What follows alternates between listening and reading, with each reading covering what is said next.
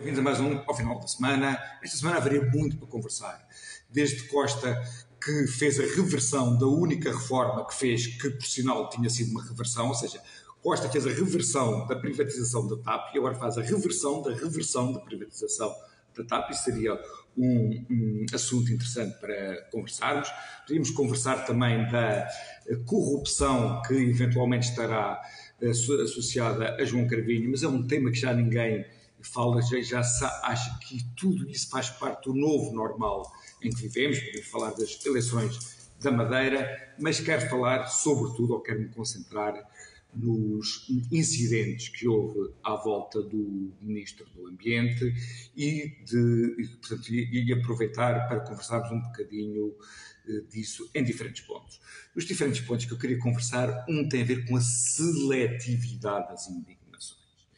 É que é assim, se alguém interrompe, por exemplo, quando era o governo Passos Coelho, com uma grandulada ou, ou, com ações de protesto quando, quando Passos Coelho estava a gozar as suas férias na praia e tudo mais, não achávamos que isso fazia parte das indignidades, que eu não tenho o direito de fazer numa democracia, mas achávamos que fazia parte do direito à indignação. As pessoas achavam isso tudo muito bem.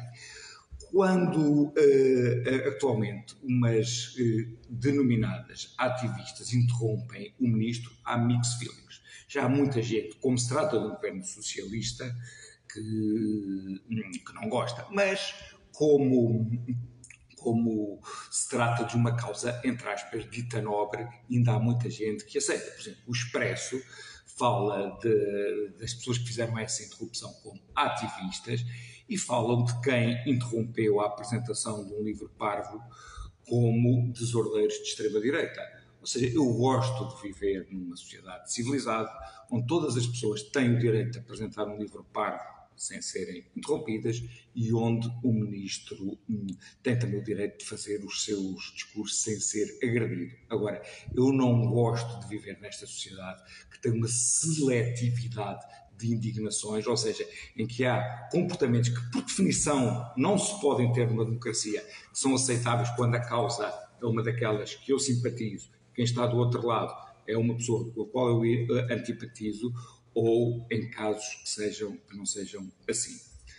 Agora, também em relação uh, ao tema das alterações climáticas, eu penso que o tema que existe, que é sério, ou seja, existe o fenómeno das alterações climáticas, existe a hipótese dominante, mais aceite, que uh, existe mão humana nisso, mas também existe, acerca disso, um clima de total histeria e de mentira que impede que esse tema se possa ser tratado com alguma serenidade.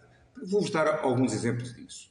Uh, há, há, coisa de 15 dias, na cimeira, na cimeira da China, da, da China não, da Índia, peço desculpa, Lula da Silva dizia que o terremoto de Marrocos tinha sido causado pelas alterações climáticas. Não há ninguém sério que diga isso. Nós assistimos um, à tragédia que foi a Líbia. Ora bem, a Líbia é um Estado falhado em que dois terços do território está de, dominado por guerreiros, houve duas barragens que colapsaram, portanto, num Estado falhado, tinha havido uma, uma situação meteorológica extrema face ao colapso dessas barragens. Penso que qualquer pessoa de bom senso diria que foi um caso em que o Estado falhou. Há pessoas que culpabilizam diretamente as alterações climáticas pela mortandade.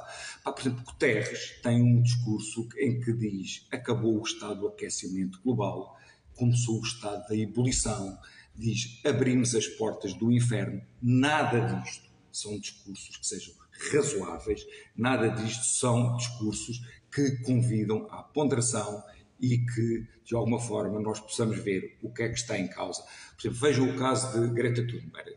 Greta Thunberg é uma miúda que tem um problema que está no espectro do autismo e, como tal, se torna obsessiva quando olha para as coisas. Greta Thunberg viu um, uma reportagem na televisão e ficou muito perturbada com isso.